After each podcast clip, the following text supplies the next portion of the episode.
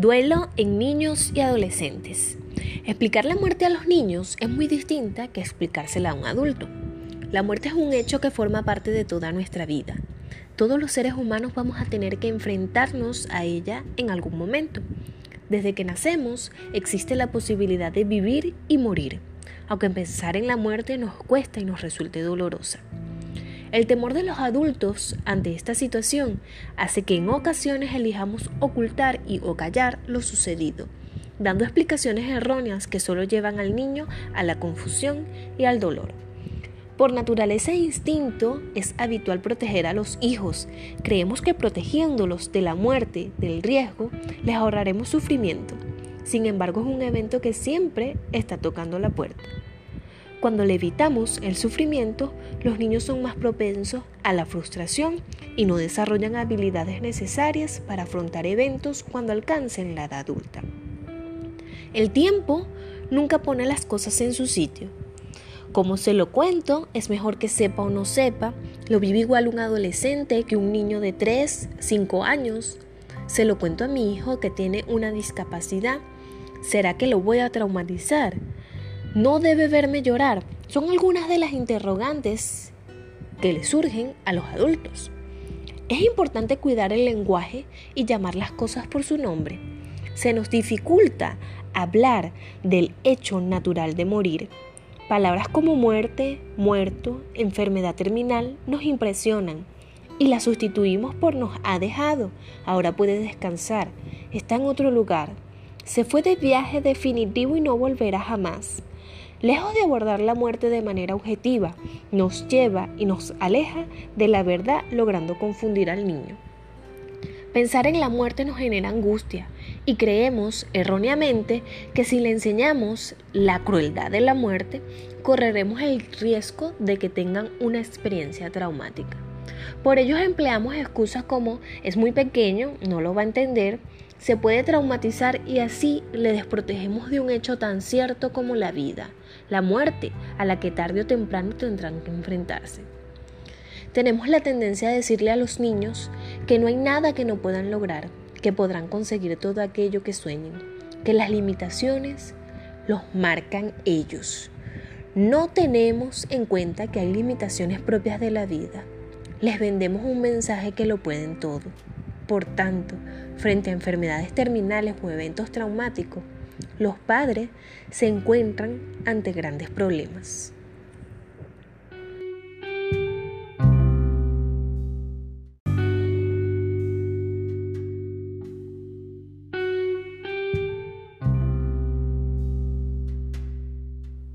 Las preguntas más frecuentes sobre la muerte en función de las edades. De 3 a los 6 años, las preguntas van relacionadas al lugar donde está la persona fallecida. ¿Qué va a comer? ¿Con quién va a jugar? ¿Va a venir para mi cumpleaños? ¿Cómo duerme? Si se fue al cielo, ¿puedo ir yo también? Preocupación sobre si la muerte puede afectar a las personas que lo rodean. ¿Te vas a morir? ¿Mamá también se va a morir? ¿A qué edad me voy a morir yo? Entre los 6 y los 9 años, las preguntas están orientadas a la curiosidad sobre el cuerpo cuando la persona fallece. Crecen las uñas y el pelo. ¿Qué le pasa al cuerpo cuando lo entierran? ¿Cómo come si está muerto? Preguntas sobre conceptos abstractos que no se entienden. ¿Va a bajar del cielo? ¿Cómo es el cielo? ¿En el cielo se está bien? ¿Me ve desde el cielo? ¿A dónde se va cuando se muere? Entre los 9 y los 12 años, las preguntas están orientadas hacia el entorno y hacia la preocupación de qué va a pasar después del evento. Mamá, ¿estás triste? Es muy grave lo que nos ha pasado. ¿Vas a estar así por mucho tiempo? ¿Quién va a cuidarnos si te pasa algo? Es importante aclarar y tener presente ciertos conceptos. Lo que se muere no vive más, entonces es importante explicarle al niño y al adolescente que la muerte es irreversible hay que transmitirle al niño que lo que muere, muere y no va a volver, ya que si el niño no comprende esto, va a experimentar ira y frustración hacia esa persona que no regresa o que lo ha dejado. Es universal, la muerte es universal y todos vamos a morir en algún momento sin que eso genere angustia. Es importante explicarle que así como los animales mueren, las plantas también mueren, los humanos también dejamos de estar aquí. El cuerpo deja de funcionar. Después de la muerte, todas las funciones del cuerpo dejan de trabajar. Cuando las personas mueren, no ven, no oyen, no sienten, no sienten dolor, no hablan. Cuidemos las expresiones que de adultos empleamos, expresiones que dificultan la comprensión del niño. A veces les decimos, la muñeca tiene frío, tápala. Anda a dormir con la muñeca o duerme a la muñeca. Papá va a estar siempre a tu lado. Mamá va a ver todo desde el cielo. Tu hermano juega con otros niños en el cielo.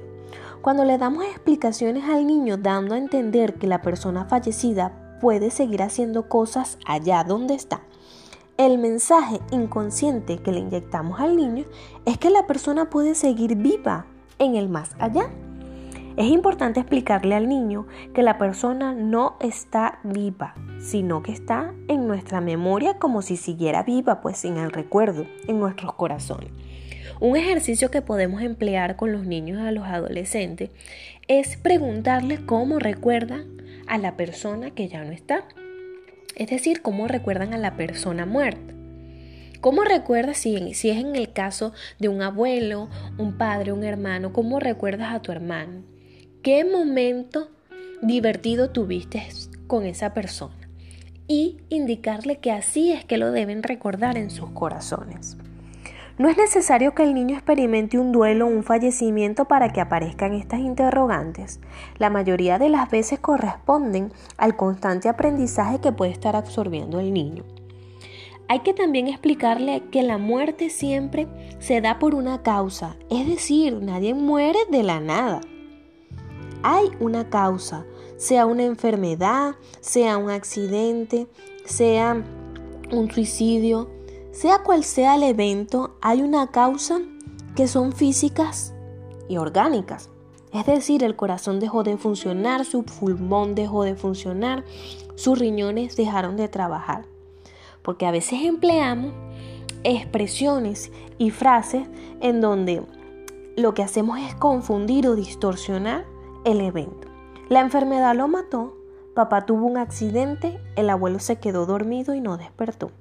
Muy importante, no hay que olvidar que todos dormimos, que los accidentes de cualquier tipo existen y que también nos podemos enfrentar en algún momento a las enfermedades y a la muerte.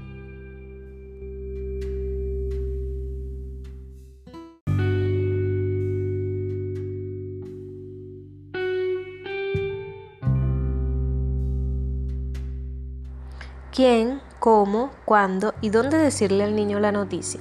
Debe ser transmitida por personas queridas y cercanas al niño. Se debe comunicar de forma inmediata. En lugar de esperar, es importante no crearle falsas expectativas al niño de ver en un momento lejano a la persona. Se debe buscar un lugar íntimo, libre de interrupciones, donde el niño y el adolescente pueda expresar, reaccionar sin miedo las emociones inclusive si tiene dudas, poder ser respondidas. ¿Qué es el duelo? El duelo es un proceso que requiere de tiempo, sujeto a, variaciones de altos y bajos. Es normal que todas las personas tras la muerte de un ser querido aparezca el duelo. No es una enfermedad, es normal que se exterioricen ciertas emociones. Es un proceso único. Cada persona, niño, adolescente, adulto, va a responder ante el duelo de una manera única, distinta.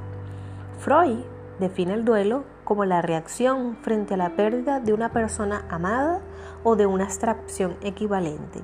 En el duelo, el sujeto ha experimentado una pérdida real del objeto. Y como pérdida real del objeto, el duelo implica un trabajo personal, aceptar la realidad de la muerte, trabajar emociones, aprender a vivir con la ausencia física del fallecido y seguir viviendo. Te quiero recomendar ciertas películas que abordan y profundizan el tema.